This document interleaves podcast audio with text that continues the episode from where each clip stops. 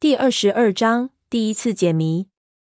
我们三个人都呆住了。我们这一来一回，也就是五分钟左右，任凭谁也不可能在这么短的时间将我们的装备统统搬走。而且从耳室到甬道只有一条路，这些东西能搬到哪里去？三个人对视一眼，脸色都不好看。这真是一波未平，一波又起。胖子这个时候也害怕起来，说：“难道这里还不止一只粽子？”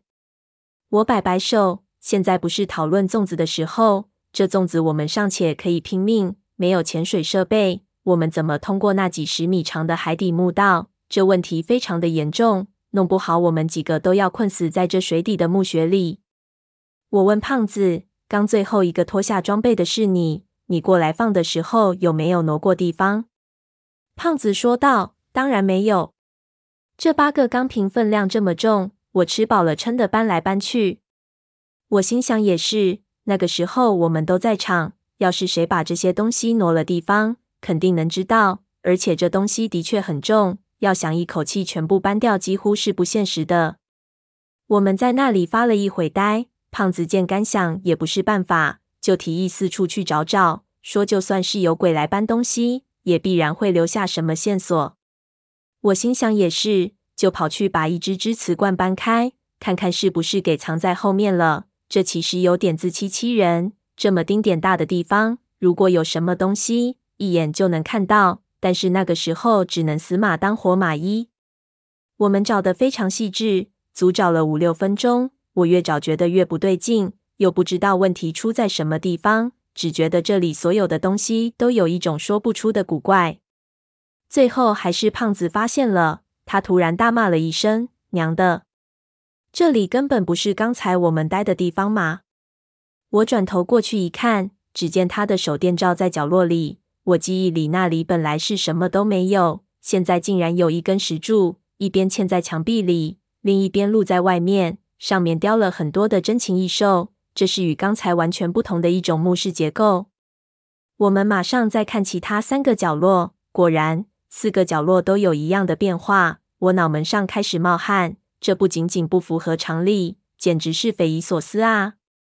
我看向闷油瓶，他点了点头说：“他说的对，这里似乎是另一个房间。那边角落里的那只婴儿棺材也不见了，陪葬品的摆设也非常不同，而且你看顶上。”我抬头一看，吓了一大跳。只见宝顶浮雕上的阴阳星图竟然变成了两条互相缠绕的巨蛇，盘绕在整个圆梁上，刻得栩栩如生，好像就要扑下来咬我一样。我看得心里发怂，忙低下头说道：“这是怎么一回事情？难道我们进错门了？”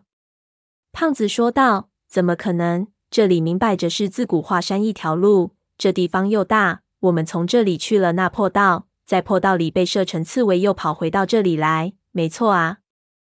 他娘的，这样都能错我王字倒过来写。我这个时候已经意识到，有可能我们也碰上了三叔二十年前遇到的事情。不过眼下的情景又和他叙述的有点不同，不知道这里面生了什么变故。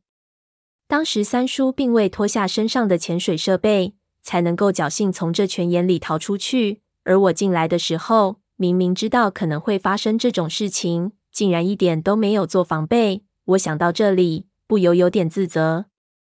胖子已经被搞得有点懵了，问我道：“你们南派不是对古墓里的机关很熟悉吗？这样的事情你以前见过没？”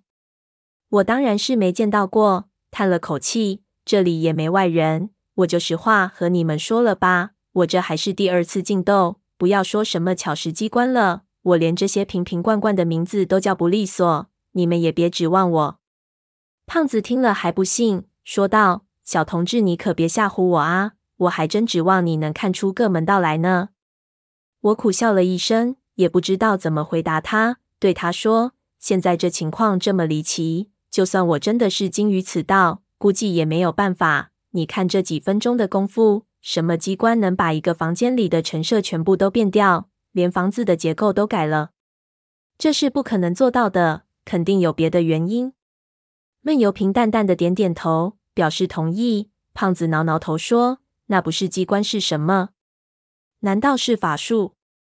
我听他一提到这个，倒也想起来，说：“怎么说呢？也有这个可能。我以前听过一个故事，说是一个盗洞的进了一个古墓，发现里面富丽堂皇，像一个宫殿一样，里面竟然还有一个人在喝酒。那人看他过来，不仅请他喝酒，还送了条腰带给他。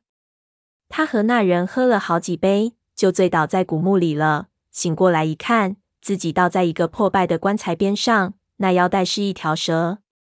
不是和我们现在的情况有点像？胖子说道：“像个屁！那他他娘的至少还有酒喝，我们只有水，怎么和人家比？”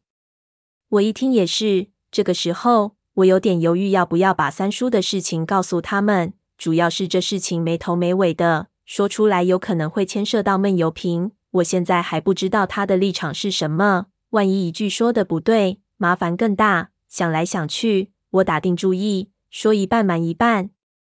那胖子还在那里唉声叹气，我让他们坐下来，把一些关于三叔的事情挑了一些说了出来。胖子不停地插嘴，我实在说不下去，只好越说越简短。最后，胖子竟然大骂：“臭小子，你他妈的知道这么多都不说，简直可恶！你看现在可好，弄了个半死不活的境地。”闷油瓶听得入神，这个时候一把抓住我，问：“三叔昏迷的时候说了什么？”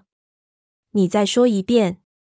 我看他表情这么严肃，结巴道：“他他说的是电梯。”闷油瓶哦了一声，突然一笑，说：“原来是这么一回事情。